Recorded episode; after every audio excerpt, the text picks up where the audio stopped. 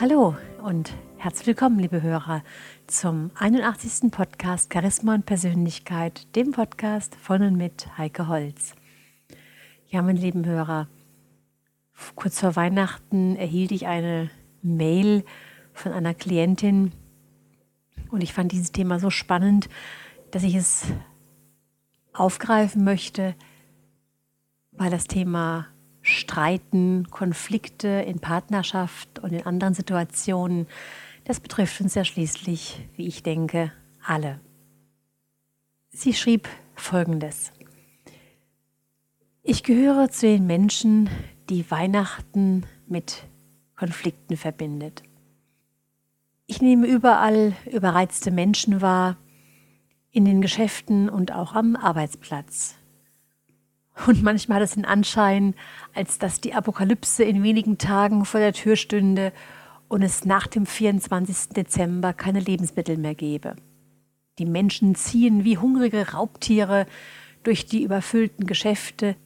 Sie befinden sich wie auf einem Beutezug nach dem letzten Objekt ihrer Begierde, das es noch vor dem 24. Dezember zu ergattern gibt. Und so wird Weihnachten zu einer wahren Nervenprobe. Ich empfinde für mich schon regelrechte Panik. An diesem Abend kommen wir wieder mal alle zusammen, um gemeinsam zu feiern. Und ganz gleich, ob es unterm Jahr Probleme und Konflikte gab, die bis zu diesem Tag erfolgreich unter den Tisch gekehrt wurden, wir feiern wie immer alle gemeinsam. Und gedanklich scheinen wir alle im Vorfeld innere Streitdialoge durchzuspielen, und so wird es am Heiligabend zu einer wahren, selbsterfüllenden Prophezeiung, was dann passiert. Wenn ich von wir alle kommen zusammen rede, dann meine ich mich, dann meine ich meinen Mann, meine Kinder und die Großeltern.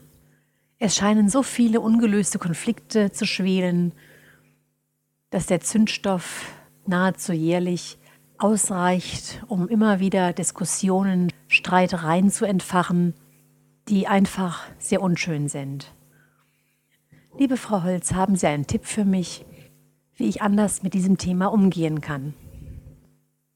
Ich habe, liebe Hörer, auch wenn Weihnachten bereits vorbei ist, doch genauso wie es im Fußball heißt, nach dem Spiel ist vor dem Spiel, gibt es ja auch für uns wieder ein nächstes Weihnachten, eine nächste Familienfeier. Und wir können, denke ich, sehr gut nachvollziehen, was sich hier im Kreise der Familie abspielt.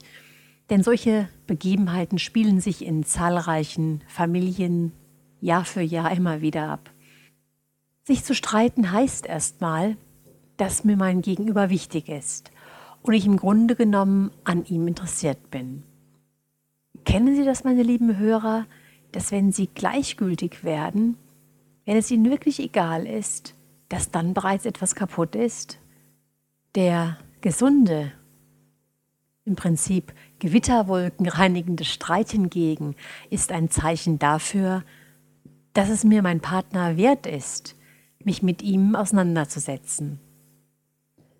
Doch wie so oft beim Streiten macht auch nach wie vor der Ton die Musik.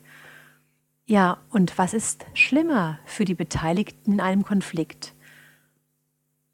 Das ausgesprochene oder das unterlassene Wort? Und auch wenn Streit für viele Menschen bedrohlich ist und sie alles tun, um ihn zu vermeiden, Streit hat auch seine positiven Seiten. Denn hier zeigt sich ganz genau, wie der wertschätzende Umgang miteinander gelebt wird. Denn das ist das Entscheidende, der wertschätzende Umgang. Ja, und Johann Wolfgang von Goethe sagte einmal, in der Ehe ist der gelegentliche Streit sehr nützlich. Dadurch erfährt man etwas voneinander.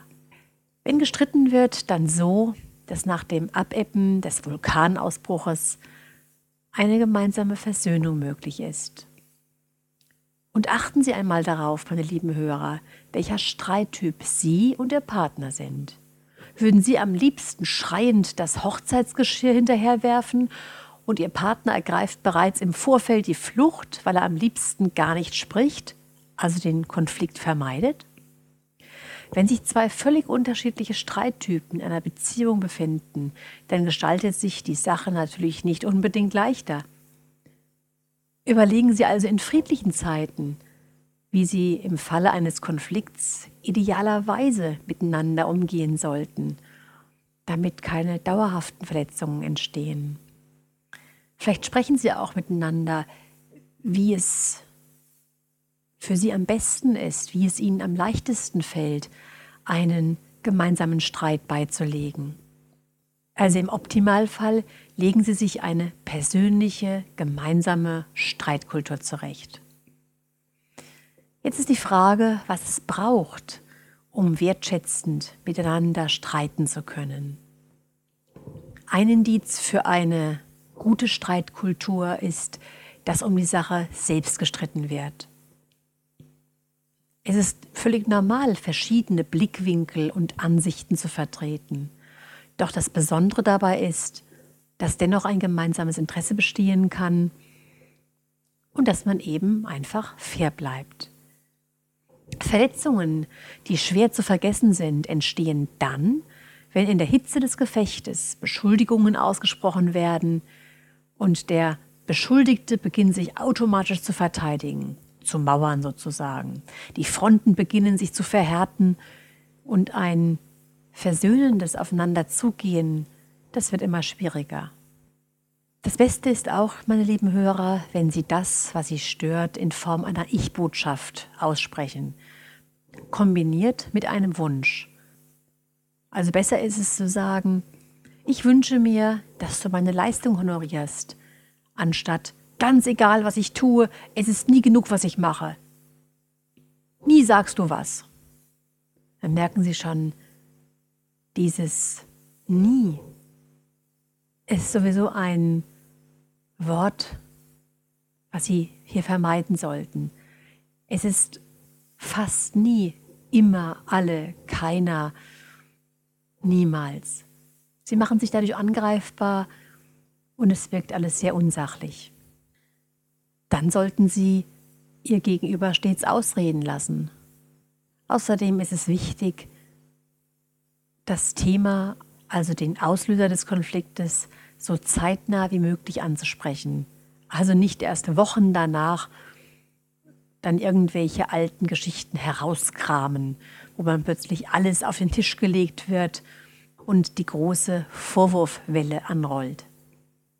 Wichtig ist auch, dass Sie in einem Umfeld streiten, das es Ihnen ermöglicht, das Gesicht zu wahren. Das heißt, auf keinen Fall vor anderen Leuten, vor anderen Gruppen, vor einer versammelten Familie. Dadurch verliert der andere das Gesicht und es gibt ganz oft unverzeihliche Bloßstellungen. Dasselbe, meine lieben Hörer, gilt übrigens auch fürs Geschäftsleben. Wenn Sie mit einem Mitarbeiter, mit einem Kollegen, mit dem Chef, ganz egal wie, einen Konflikt auszutragen haben, am besten immer unter vier Augen. Es gibt eine Zauberfrage, die Sie stellen können, um zu erfahren, was sich Ihr Partner wirklich wünscht. Die heißt, was würdest du im Moment brauchen, damit wir unseren Konflikt lösen können? Mit dieser Frage Nehmen Sie Ihren Partner wichtig, öffnen sich Türen, der andere fühlt sich wertgeschätzt, wahrgenommen und die vielleicht eisige Atmosphäre erwärmt sich zusehends.